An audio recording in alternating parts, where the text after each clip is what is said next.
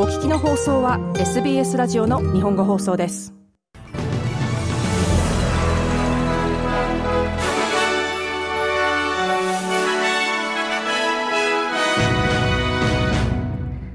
10月31日の SBS 日本語放送ニュースです。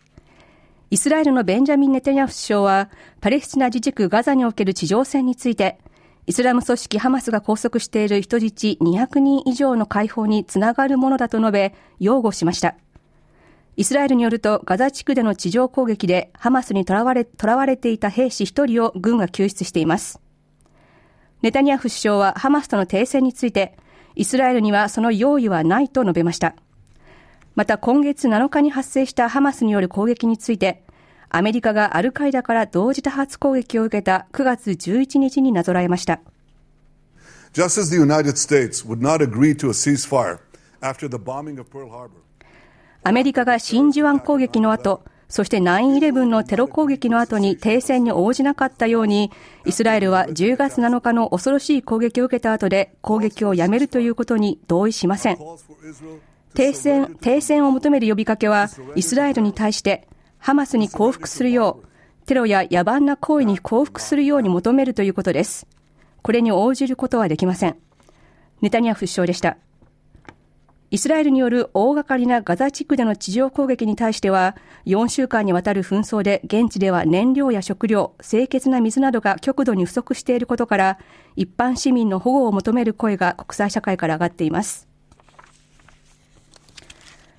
イスラエルとイスラム組織ハマスとの紛争をめぐり、オーストラリアの首相経験者6人が共同で声明を発表したことを受け、連邦政府のビル・ショートン NDIS 担当相は、この声明は政府の立場を本質的に反映したものであると述べました。しかし、この声明に対しては、パレスチナ自治区を支持する団体、オーストラリア・パレスチニアン・アドボカシーネットワークから批判が上がっています。団体はこの声明は、イスラエルによるおぞましい国際法違反の影響を最小限に抑えるものであり、首相経験者6人はその道具として使われたと主張しています。この6人はジョン・ハワード氏、ケビン・ラット氏、ジュリア・ギラード氏、トニー・アボット氏、マルコム・ターンブル氏、そしてスコット・モリソン氏で、国民に対して海外で紛争が起こる中、団結を続けるよう呼びかけています。ショートン NDIS 担当省は民放チャンネル9に対し、オーストラリアはこの難しい時に団結する必要があると述べました。Thing、um, on オーストラリアが最も望まないのは、パレスチナとイスラエルの間で起きている惨事を目にすることで、分断が生まれることです。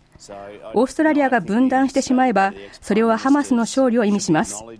ですから、首相経験者6人による声明は受け入れられ受け入れられるべきだと思いますし、アルバニージー政権の立場と非常に一致しているものだと考えます。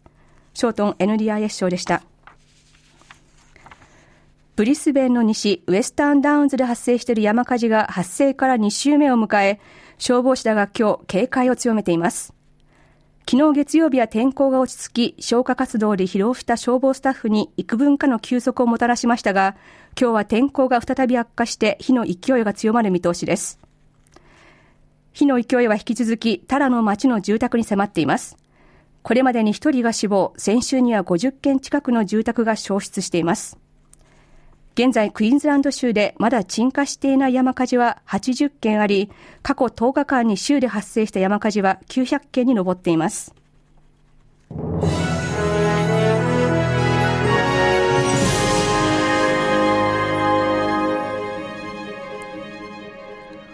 オーストラリア各地で問題となっている教師不足に対応するため、連邦政府が各州テリトリーと協力し、1000万オーストラリアドルを投じた広報キャンペーンを展開します。このキャンペーンは Be That Teacher と題され、公立学校の教育者が登場し、教師という仕事の大切さに気づいた個人の体験を話すというもので、政府のウェブサイトで公開されます。ビル・ショートン政府サービス省は、このキャンペーンを通じて、より多くの若者が教師の仕事を選ぶようになってほしいと述べました。We need more teachers. Teaching is a great profession. より多くの教師が必要です。教師は素晴らしい仕事であり、若い人や自分の仕事について考えている人に、教師になるという選択を検討してほしいと思います。このキャンペーンはよくできていて、私たちそれぞれが出会った素晴らしい先生たちを思い出させます。私たちに努力する意欲を与え、科目や課題にのめり込むように、のめり込むようなきっかけを作ってくれた先生たちです。良い教師が必要です。そして教師になることを促すことは良いことだと思います。ショートン政府サービス省でした。オーストラリアで民主主義という政治システムに対する満足度が15年前と比べて低下したことがオーストラリア国立大学の調べで分かりました。調査によると民主主義に対して満足している、または非常に満足していると答えた割合は全体の77%と2008年に行われた調査の81%から減少しました。15年前の調査と比べて最も大きな違いは民主主義に対して非常に満足していると答えた割合で、15年前の23.4%から今回の調査では14.2%に減少しました。太平洋地域の他の国との比較では、民主主義への満足度ではオーストラリアは4位となりました。トップ3は1位からベトナム、カンボジア、台湾となっています。温暖化による気温の上昇を摂氏1.5度以下に抑えるための地球が許容できる二酸化炭素の累積排出量、いわゆる炭素予算があと6年分しか残っていない可能性のあることが新しい調査で分かりました。科学者らは現在の二酸化炭素の排出ペースが続けば、パリ協定での目標が達成できない可能性が高いとしています。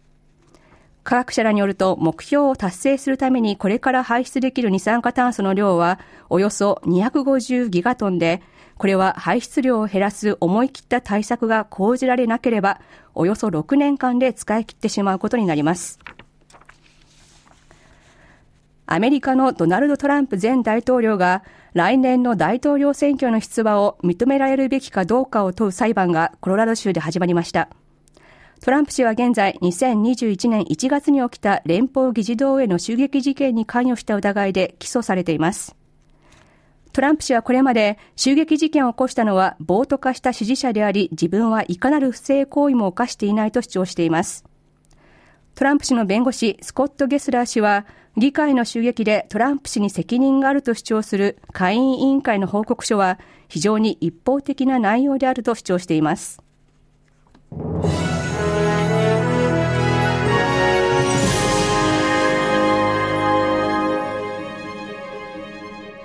続いてスポーツサッカーです。フランスのサッカー専門誌フランスフットボールが創設したサッカーの世界年間最優秀選手に贈られるバロンドール賞に今年はインテルマイアミのアルゼンチン代表リオネル・メッシが選ばれました。史上最多となる8度目の受賞です。メッシは自分の成功を支えた家族や友人に感謝しました。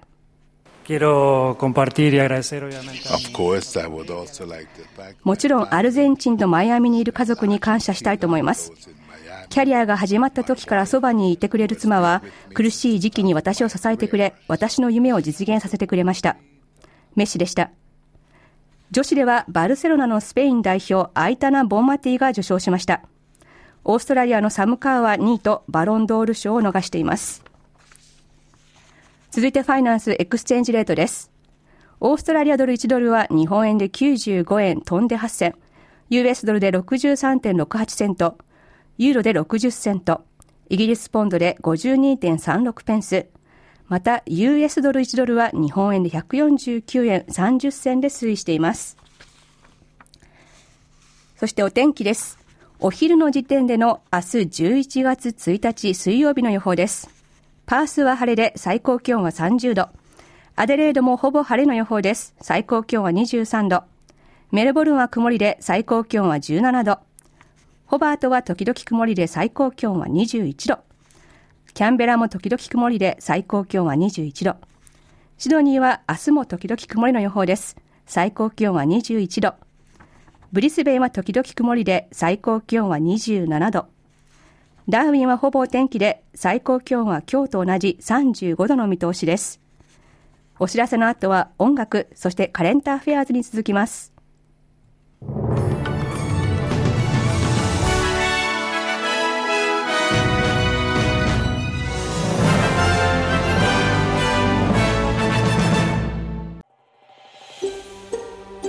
SBS 日本語放送の Facebook ページで会話に加わってください。「LIKE」いいねを押してご意見ご感想をお寄せください。